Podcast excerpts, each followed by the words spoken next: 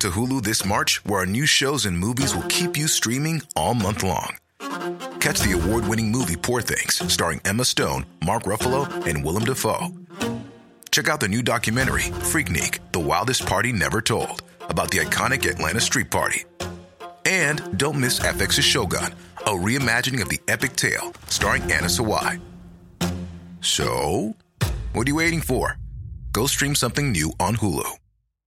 If you're looking for plump lips that last, you need to know about Juvederm lip fillers. With Juvederm Volbella XC and Juvederm Ultra XC, your lip look, whether it's subtle or bold, can last up to one full year with optimal treatment and no additional maintenance. Find a licensed specialist and see if it's right for you at juvederm.com today. That's J U V E D E R M.com. Add fullness to lips in adults over 21 with Juvederm Volbella XC or Juvederm Ultra XC. Do not use if you have severe allergies or a history of severe allergic reactions, or if you're allergic to lidocaine or the proteins used in Juvederm. Tell your doctor if you have a history of scarring or taking medicines that decrease the body's immune response or that can prolong bleeding. Common side effects include injection site redness, swelling, pain, tenderness, firmness, lumps, bumps, bruising, discoloration, or itching. As with all fillers, there's a rare risk of unintentional injection into a blood vessel, which can cause vision abnormalities, blindness, stroke, temporary scabs, or scarring. For full important safety information, visit juvederm.com.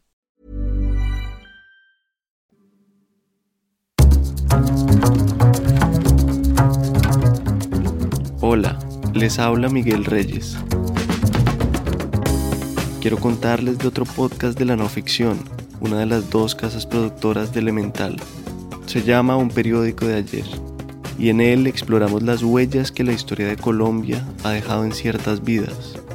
En cada episodio, un periódico de ayer revive capítulos olvidados del pasado del país en campos tan variados como la política, la cultura y el deporte. Si les gustan las historias bien contadas, si valoran la investigación y les interesa la historia de Colombia, les va a gustar este podcast. Aprovechen para ponerse al día que estamos en medio de la segunda temporada. Escúchalo gratis en Spotify y en cualquier otra plataforma de podcast. También lo encuentras en el enlace que aparece en la descripción de este episodio. Muchas gracias.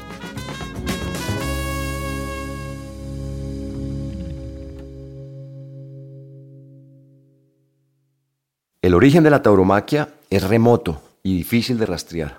El hombre cazaba toros en estado salvaje en el Paleolítico, que empezó hace casi 3 millones de años, y se extendió hasta hace unos 12.000 años cuando empezó la agricultura. Luego en Roma, 100 años antes de Cristo, el emperador Julio César promovió en el Coliseo la lucha entre un toro y un hombre con una espada y un escudo. Quizá esa fue la primera vez que tuvo un carácter de fiesta o juego, en el que se exaltaba la valentía del hombre frente a la bravura del toro. Pero se dice que la primera corrida de toros propiamente dicha fue en España en el siglo XII, en la boda de Alfonso VII de Castilla. A partir de ahí fue cada vez más común que en bodas, bautizos e inclusive funerales se festejara toreando estos animales.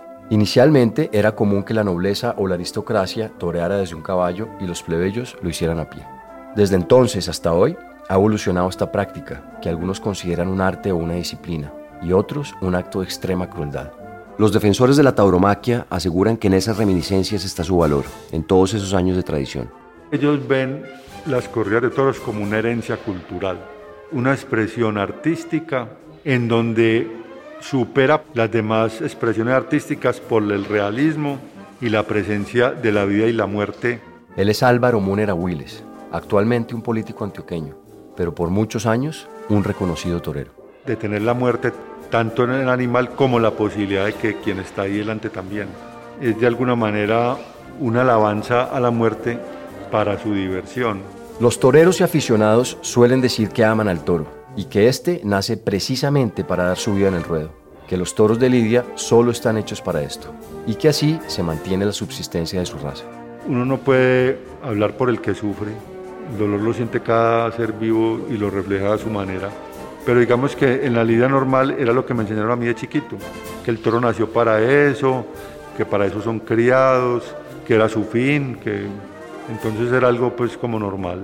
El toreo tiene mucho de arte para los aficionados por múltiples razones, desde interpretaciones más sutiles y alegóricas con dioses y seres mitológicos, como la danza entre la vida y la muerte, entre la luz y la oscuridad, hasta las más evidentes, como la imponencia de la arquitectura de las plazas, la música en vivo que acompaña la corrida, los costosos trajes de los toreros y de toda su cuadrilla, y los delicados y precisos movimientos del torero.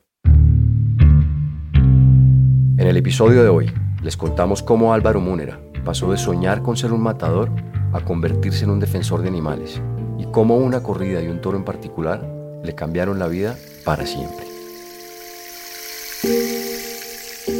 Bienvenidos a Elemental, un podcast sobre el único planeta con vida del que tenemos noticia y nuestra relación con él y sus especies. Mi nombre es Nicolás Ibargüen, soy periodista, ambientalista y amante de la naturaleza. Pero sobre todo estoy convencido de que debemos cambiar la relación que tenemos con la Tierra.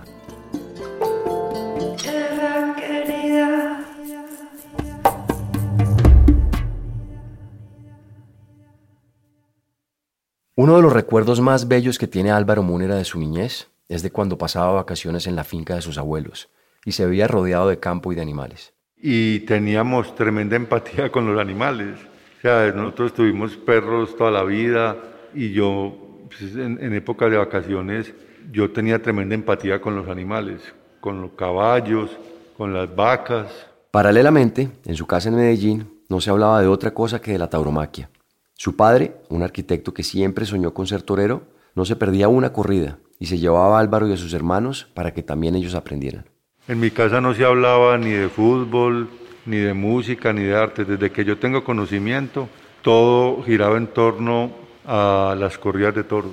Poco a poco, Álvaro se fue enamorando del oficio de los matadores, de la valentía y la adrenalina que le despertaba enfrentarse a los toros.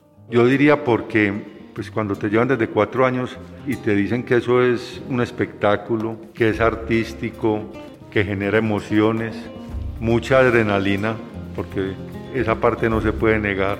O sea, ponerse delante de un toro de 500 kilos genera muchísima adrenalina.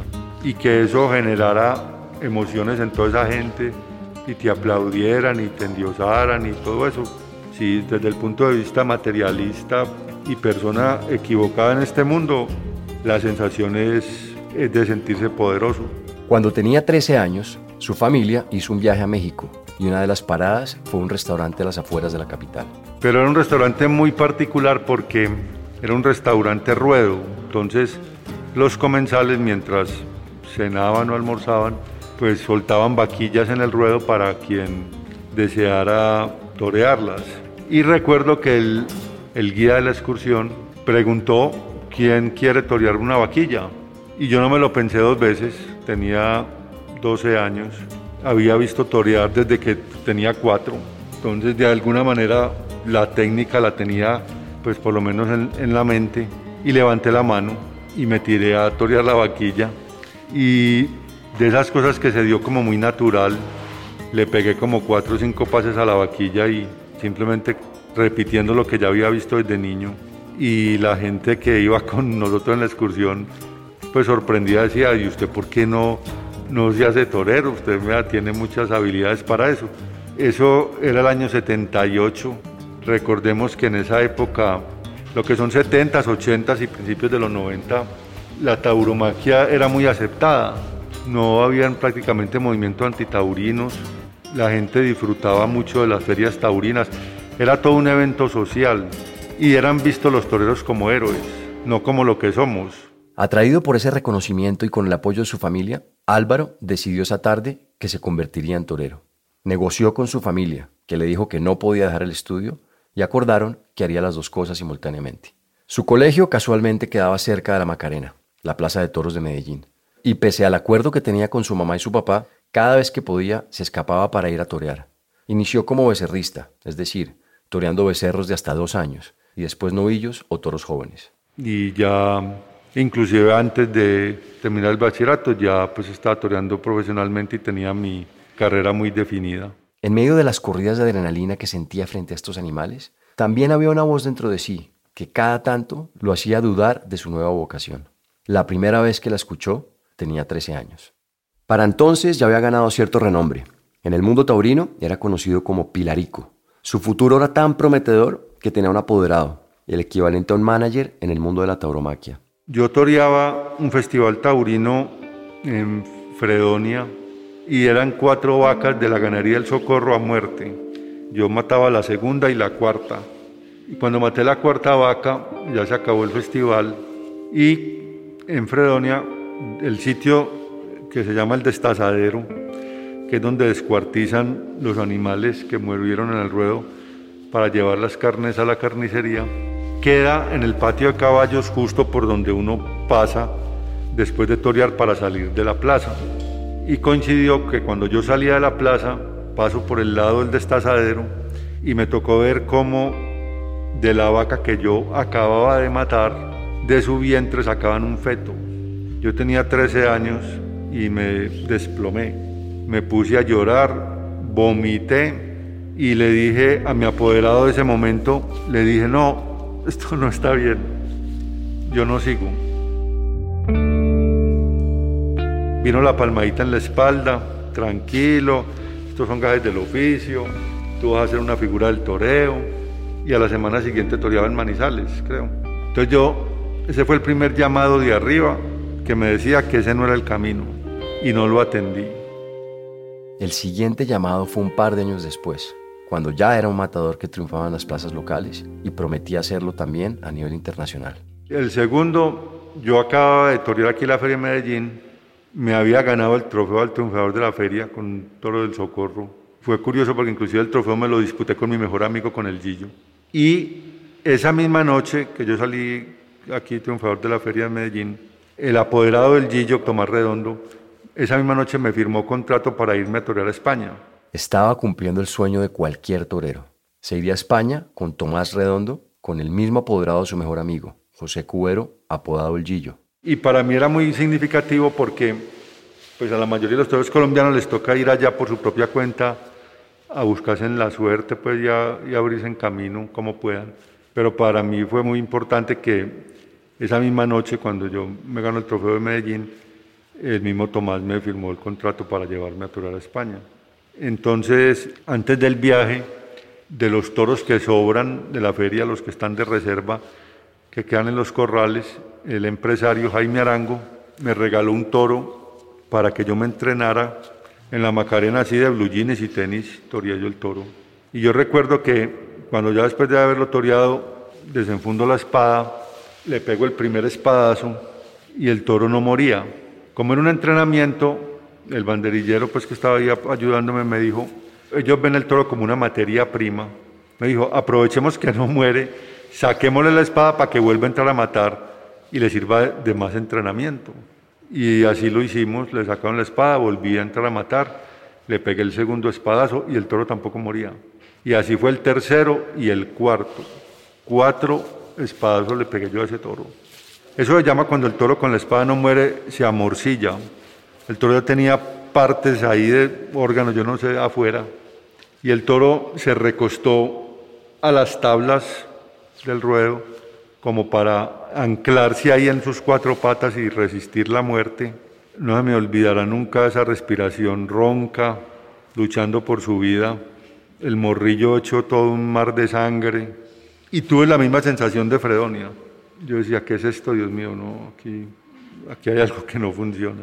Pero ya tenía el tiquete listo para irme a España, el contrato firmado, tenía toda las posibilidades de convertirme pues en un torero importante. Y no, el segundo llamado que no atendí, me monté en el avión. Pero su tercer y último llamado, el momento en el que la vida le cambiaría para siempre, vendría solo un par de meses después. Cuando llegó a España, Álvaro gozó de la misma gloria que había visto en sus ídolos cuando era niño. Toreó 22 tardes alrededor del país, hasta que lo contrataron para ir a la plaza de Múnera, una plaza que llevaba su propio apellido, ubicada en Albacete, una pequeña ciudad en la comunidad autónoma de Castilla-La Mancha. En ese momento, Álvaro tenía 18 años. Y en Munera, en Albacete, también estaban esperando pues con mucha ansiedad por ese pues dato curioso de que yo llevara el apellido pues de, de la ciudad.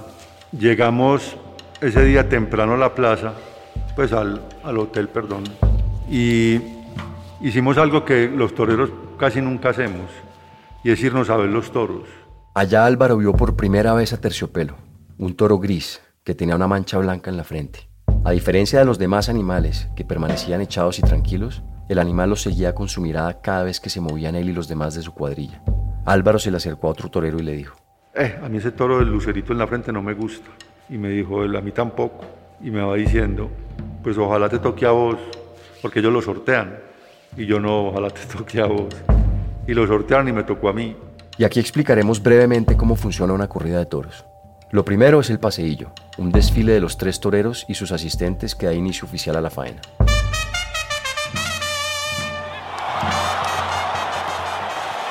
La estructura de la lidia es, primero se torea con el capote, luego salen los picadores, que son otros que intervienen, no el torero, pican el toro desde el caballo. Usualmente en cada corrida hay tres toreros y seis toros, dos para cada uno y cada lidia de un toro está dividida en tres etapas o tercios, la pica o varas, las banderillas y la muleta o muerte. En el tercio de varas, que es el primero, el matador torea al animal con un capote ancho, de tela rosada y amarilla. Después entra un picador que montado a caballo y con una puya o pica, chuza al toro en la parte superior del lomo. En la narrativa taurina se dice que la pica tiene la función de moldear la embestida, es decir, que cuando embista la muleta, el toro lo haga de manera larga y lenta, agachando la cabeza. Pero quienes sabemos de toro sabemos que es para que pierda entre 4 y 5 litros de sangre y quede más débil y más suave para la muleta por debilidad. Esa tarde en España, en la plaza que llevaba su apellido, Álvaro fue el primero en salir al ruedo.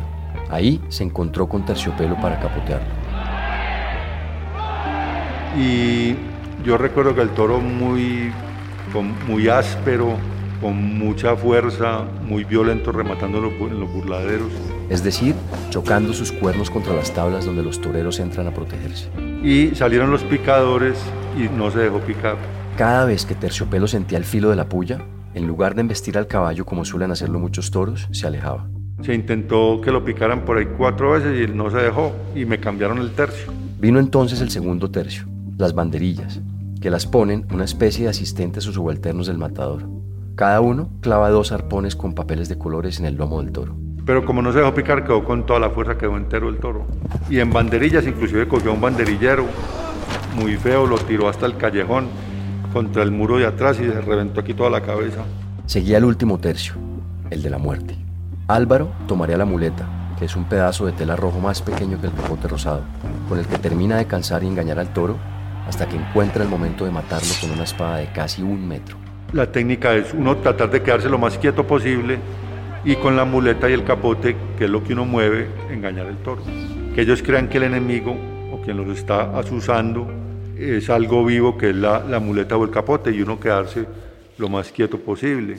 A diferencia de lo que muchos piensan, los toros no persiguen el color de la muleta, persiguen el movimiento. Los toros no, no le embisten al rojo, eso es mentira, ellos ven en blanco y negro, ellos le embisten al movimiento. Tomás Redondo, el apoderado de Álvaro, había notado que la embestida de terciopelo era más impredecible por el cuerno derecho y se lo advirtió. Y cogí la muleta en la mano izquierda. Intenté darle el primer muletazo y no, toro se me frenaba, me buscaba las zapatillas y muy difícil. Entonces lo que hice fue que le metí la muleta en el hocico y corriendo para atrás, para atrás, para atrás, me lo llevé cercano a la puerta de Toriles, que es por donde ellos salen, para aprovechar algo que se llama la querencia. Y aquí volvemos al tema del instinto animal y de la crueldad de la tauromaquia. Los toros buscan, para huir del castigo y de lo que están sufriendo, la cercanía a donde salieron al ruedo. Ahí se sienten menos mal, por así decirlo. Y ahí me tragó el primer derechazo. Lo equivoqué y ya por el pitón derecho el toro me tragó el primer muletazo. Me tragó el segundo, el tercero, el cuarto y ya yo dije, no, ya lo engañé ya lo tengo en la muleta, ya este le hago faena, ya el toro es mío. Inclusive recuerdo que empezó a sonar la música.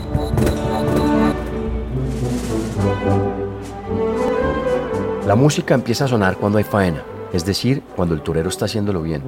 El público en ese momento estaba cautivado y Álvaro, con la adrenalina alborotada, intentó hacerle el quinto muletazo a terciopelo. Yo le dejo la muleta en el hocico yo tenía el pitón a, 15, a 10, 15 centímetros de la pierna izquierda. El pitón es el cuerno. Y él me empieza a mirar a mí y yo le metía la muleta en el hocico. Y volvía y me miraba. Yo no me podía mover porque cuando yo me mueva, ya él me identificaba movimiento y me hubiera cogido.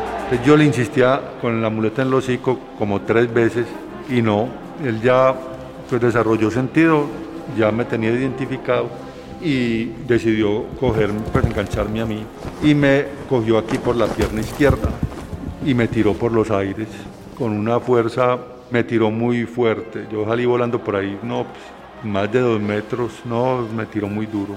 Yo sentí pues que me enganchó y ya cuando uno lo coge un toro pues más de ese tamaño, uno ya sabe que salió volando pero no sabe dónde va a caer ni cómo. Cuando venía cayendo me volvió a enganchar en el aire y ya en la segunda caída contra el piso me fracturé la quinta vértebra cervical, lesión medular completa, trauma craneoencefálico. Yo sentí como un corrientazo frío, Bruno, y a mí el cuerpo se me perdió.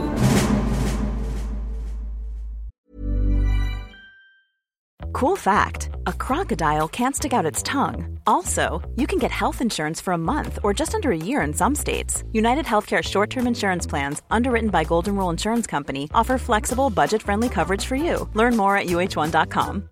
If you're looking for plump lips that last, you need to know about Juvederm lip fillers. With Juvederm Volbella XC and Juvederm Ultra XC, your lip look, whether it's subtle or bold, can last up to one full year with optimal treatment and no additional maintenance. Find a licensed specialist and see if it's right for you at juvederm.com today. That's J U V E D E R M.com. Add fullness to lips in adults over 21 with Juvederm Volbella XC or Juvederm Ultra XC. Do not use if you have severe allergies or a history of severe allergic reactions, or if you're allergic to lidocaine or the proteins used in Juvederm. Tell your doctor if you have a history of scarring or taking medicines that decrease the body's immune response or that can prolong bleeding. Common side effects include injection site redness, swelling, pain, tenderness, firmness, lumps, bumps, bruising, discoloration, or itching. As with all fillers, there's a rare risk of unintentional injection into a blood vessel, which can cause vision abnormalities, blindness, stroke, temporary scabs, or scarring. For full important safety information, visit juvederm.com.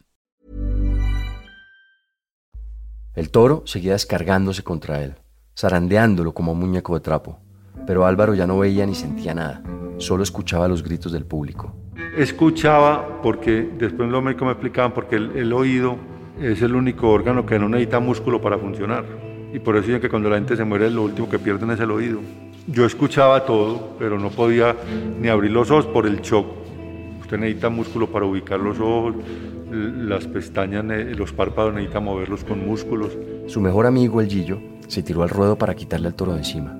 Cuando por fin lo logró, lo único que recuerda Álvaro era su voz. Recuerdo la voz del Gillo cuando dice, es grave, es grave, está sangrando por la boca.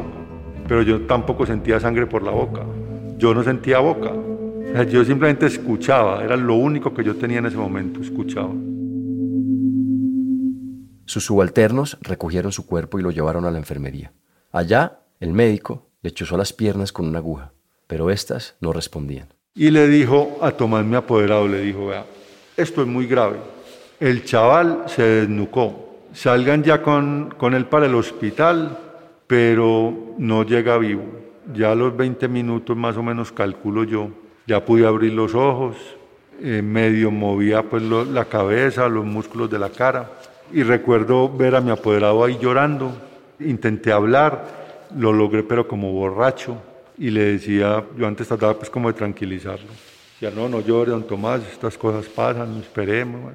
Volvió a perder la conciencia en la ambulancia, pero llegó con vida al hospital de Albacete. Allá le hicieron los exámenes necesarios y lo diagnosticaron. Lesión medular completa a nivel de C5, el trauma craneoencefálico, ese sí fue leve, ese no fue grave. Luego lo remitieron al Hospital de Parapléjicos de Toledo y a la semana de estar ahí, el médico entró a su habitación y le dijo, Álvaro, ya te hicimos todos los exámenes que había que hacer y te tengo una noticia. Prepárese porque usted no va a volver a caminar el resto de su vida.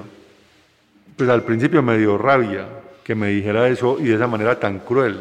Yo al final terminé agradeciendo que me lo dijera por dos motivos. El primero porque era verdad la lesión mía fue brutal, completa, o sea, no, había posibilidad alguna de que, de que yo me recuperara porque tenía la médula espinal totalmente partida. Y segundo, porque con esa verdad, por muy dolorosa que fuera, yo, bueno, ni mi familia ni yo caeríamos en manos de charlatanes, de brujos, de Tanta gente que en medio del desespero recurren a cualquier cantidad de explotadores que le ofrecen tratamientos que no terminan en nada a las familias y le sacan plata por eso. Entonces era mejor conocer esa verdad para uno empezar a tomar conciencia de su realidad. Sin embargo, Álvaro no tenía resentimientos, ni con la vida ni con el toro. Yo nunca me quejé de lo que me pasó, pero yo de qué me iba a quejar, escogí una profesión peligrosa, encima torturando y matando animales. Bueno, yo ya tenía los dos tragos amargos de la vaquilla y el toro, que fueron muy sangrientos, terriblemente crueles, pero yo determiné seguir con mi carrera, es decir, el culpable fui yo, porque los seres humanos podemos aprender por dos vías, por la razón o por el dolor. Y quien escoge aprender por la razón se evita muchos sufrimientos, pero quien no necesita el dolor para aprender. Y en mi caso eso fue lo que sucedió. Después de cuatro meses de tratamientos en España, lo trasladaron al Jackson Memorial Hospital en Miami, donde lo operaron dos veces e inició el proceso de rehabilitación de cuatro años para recuperar la movilidad en los brazos y acostumbrarse a una nueva vida en silla de ruedas. Llevaba casi un año allá cuando su mamá, que estaba viviendo con él, lo llamó. Me pasaron el teléfono y me dijo Álvaro, encontremos en el restaurante de Nacho y uno pues que no es bobo y mismo, cuando a usted le dicen eso, alguien se murió en la casa. Y yo, mamá, ¿qué pasó? ¿Qué pasó en la casa? No, no, no, tranquilo, encontrémonos allá. Entonces yo terminé pues la terapia y me fui para allá. Ya manejaba carro, adaptado, todo eso. Y me dijo Álvaro, al lo acaba de matar un toro. Y a mí eso, eso me, pues, me dio un, un tremendo impacto emocional. Y yo quería ir al entierro, pero los médicos no me dejaron, que porque eso me podía afectar mucho emocionalmente en mi proceso de rehabilitación, que iba muy bien. Entonces no fui. Entonces yo qué me voy a quejar que un toro me haya partido a mí la médula espinal. Obviamente sería una falta de respeto hablar por mi amigo el Gillo. Él no tuvo la oportunidad que tuve yo, pero a mi amigo le partió un toro el corazón.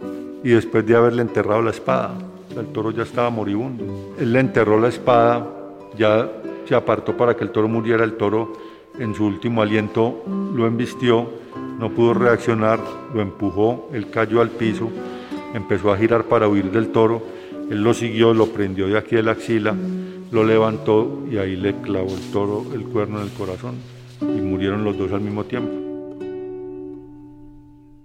Mientras tanto, Tomás Redondo, su apoderado, iba a visitarlo cada tanto tiempo para acompañarlo, pero también él estaba librando su propia batalla. Tomás nunca superó lo que nos pasó a nosotros. Él no tenía sino dos toreros que apoderaba, al Gillo y a mí, y él no soportó eso. Él entró en una depresión muy grande y a los pocos meses después de lo del Gillo se suicidó, se ahorcó. La vida se le había partido en dos, y aunque las señales que le habían llegado eran muy claras, hubo luego dos momentos más que le mostraron cuál sería su nuevo camino. Fueron también dos eventos muy, muy importantes para mi transformación. El primero, una profesora.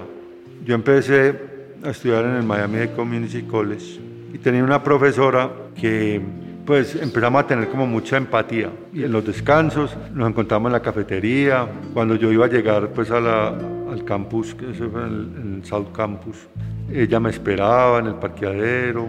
Yo no diría pues que novios, pero sí pues como muy, una relación muy afectuosa. Muy encariñada conmigo la profesora. Y ella nunca por respeto, se atrevió a preguntarme qué me había pasado, no. Pues está hablando pues de un mes. Al mes ella se desencaprichó. resulta que un compañero de clase le contó que yo había sido torero. Y ella era una persona profundamente amante de los animales. Y no, pues, no concebía estar con alguien que había torturado animales. Y cambió totalmente conmigo, ya una relación de profesor-alumno básica. Pues. Y a mí me dolió mucho eso. Era la primera vez que yo veía una consecuencia real en mí de lo que había sido mi profesión. La segunda vez fue una noche que una compañera del hospital lo invitó a comer con su familia. Cuando llegamos empezó a presentarme toda su familia. Cuando me presentó una tía, le dijo, tía, mire, él es Álvaro Múner, el Pilarico, un torero, pues que se accidentó en España, tal. Y la señora se quedó mirándome así muy fijamente a los ojos y sin temblarle la voz me fue diciendo, ¿sabe qué? Me alegra mucho lo que le pasó Ojalá nunca se levante de esa silla de ruedas, porque usted es bárbaro, cruel, asesino. Me dijo hasta por dónde salía el sol. Yo antes de ponerme a pelear con ella, yo interiorizaba todo eso y le sumé pues a lo que había pasado con mi profesora. Ahí fue donde yo entendí que el equivocado era yo. Que los toros me hicieron a mí lo que yo les hacía a ellos. A mi mejor amigo lo mató un toro. Le partió el corazón. Y a mí me partió la médula espinal. ¿Qué es lo que uno le hace a los toros? Con la espada trata de partirles el corazón. Y cuando no, le parte los pulmones y mueren ahogados en su propia sangre. Y si el toro no muere, lo que yo contaba ahora que sea morcilla, uno lo remata partiéndole la médula espinal con el descabello. Un descabello es una espada con una cruz de unos 10 centímetros en la punta, diseñada para entrar en la nuca, fracturar la columna del toro y darle una muerte inmediata. La noche de esa comida, Álvaro llegó a la conclusión de que no podía quedarse quieto, que tenía que hacer algo para resarcir el daño que había causado. Tenía que empezar a hacer algo para reparar todos mis crímenes y me convertí en defensor de animales hasta hoy. ¿En ese momento? Sí, ya en ese momento entendí para qué me pasó esto y que yo tenía que reparar. Cuando terminó su tratamiento médico, regresó a Colombia y se lanzó al Consejo de Medellín como representante de las personas con discapacidad. Ocupando el cargo, mientras sacaba adelante los proyectos que favorecían a esa población, también promovió varios proyectos que protegían a los animales. En el 2002, participó en la creación del Centro de Bienestar Animal La Perla, un refugio para perros y gatos que viven en la calle donde los rehabilitan y los ofrecen a adopción, y que hoy alberga cerca de 2.000 animales. También logró que se prohibieran las marranadas en el 2003, una práctica común en Antioquia y el eje cafetero, en la que durante las fiestas del Año Nuevo soltaban a un cerdo en la calle y lo perseguían. El primero lo amarraban de un poste, de un arbolito, llegaba todo el mundo a insultarlo, a pegarle, lo molestaban, lo pintaban, algunos les ponían pólvora en el recto, y el 24 cualquiera llegaba y lo mataba a cuchilladas ahí está con destornilladores delante de los niños para hacer fritanga. Se mataban 30.000 cerdos en las calles de Medellín antes del 2003. Logró también la erradicación de los vehículos de tracción animal en Medellín y sus alrededores. Para este año ya empezamos a recibir 700 caballos. Eso ha sido lo más emocionante. Recibir esos caballitos en los huesos, lacerados, heridos, y entregarlos en adopción a familias que los ponen a vivir como reyes. Frente a las corridas de toros, el primer cambio que hizo Álvaro fue con las personas que tenía cerca. Mi familia toda se transformó conmigo. El último fue mi papá, pero mis dos hermanos mayores dejaron de ser taurinos hablando conmigo cuando yo ya empecé pues mi activismo y hablan, simplemente de hablar conmigo y se volvieron todos tremendos defensores de animales. Y de taurinos nada, ni mi mamá. Mi papá sí sigue yendo a toros, muchos años. Y por allá como en el 2008 creo, por ahí 2007, 2008 de pronto más, o 2010, exactamente el año no lo recuerdo. Estaba yo visitando a mi papá, acaba yo de escribir un artículo que se llamaba He visto toro llorar, en el colombiano, y me preguntó mi papá, Álvaro, si es verdad que los toros lloran. Y yo le dije, sí, papá, me tocó ver muchos toros llorar. Pues correrles lágrimas. Y no me dijo nada más. Pero yo ese día entendí que había caído el último bastión taurino de mi familia. No volvió a toros. En ese artículo, Álvaro escribió, no creo que en aquella época de equivocadas decisiones, cuando hice parte del mundo taurino, estuviese mentalmente enfermo, pero de lo que estoy absolutamente convencido es que sí era el lógico engendro de una ignorancia tenebrosa.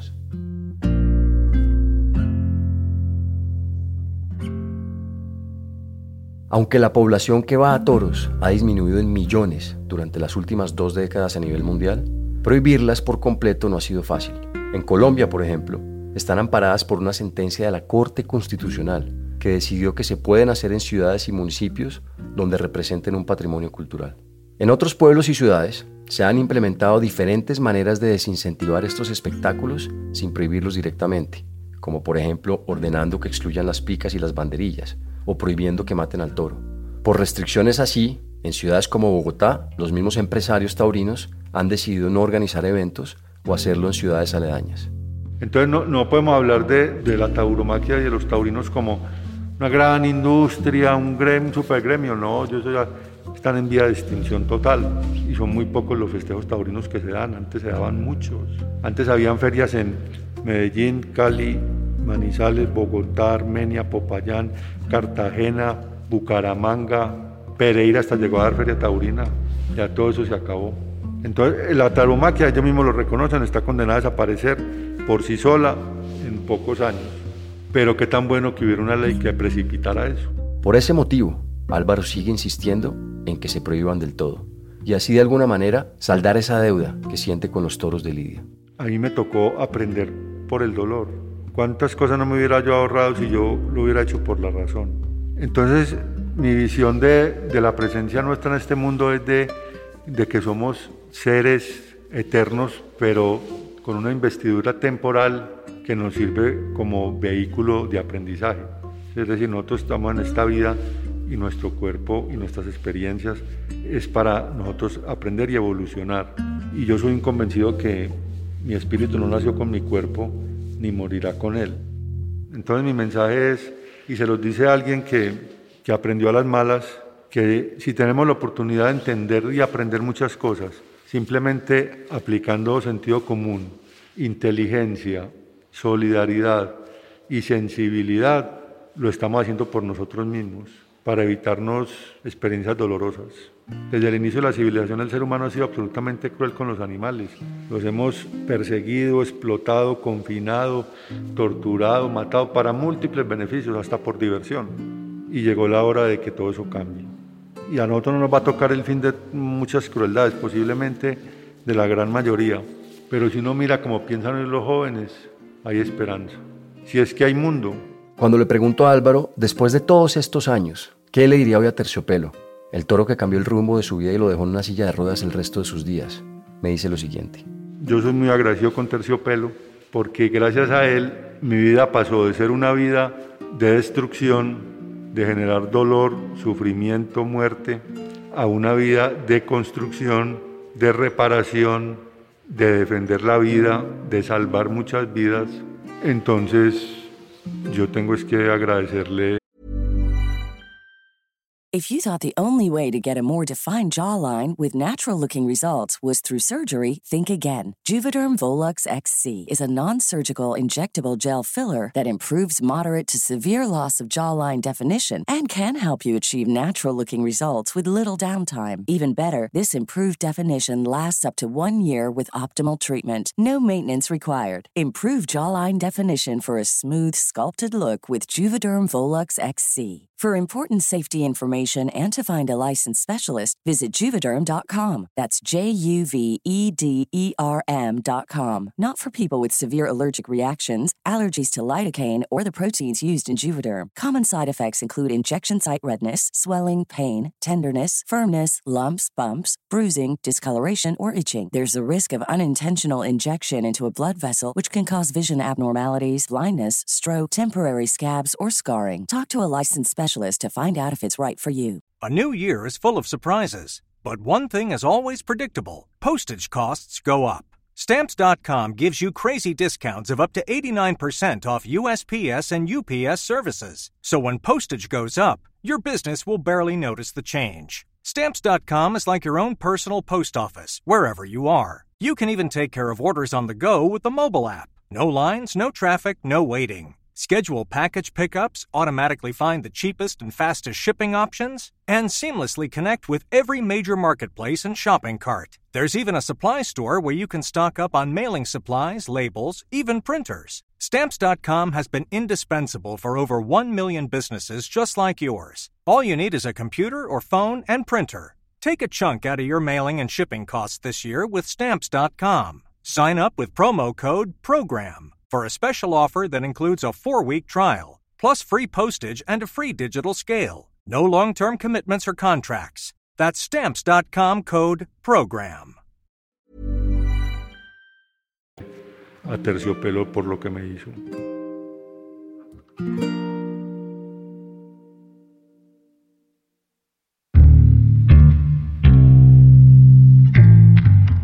Este episodio es una coproducción de Nicolás Ibargüen, el equipo de la no ficción y de Excel. La investigación y el guion son de Margarita Restrepo y Miguel Reyes. La mezcla y el diseño de sonido son de Valentina Fonseca y Daniel Díaz. La música de la introducción y el cierre es de Manuela Mejía y el handpan es interpretado por Felipe Ibargüen. La ilustración de la portada es de Camila Preciado. Gracias por estar acá.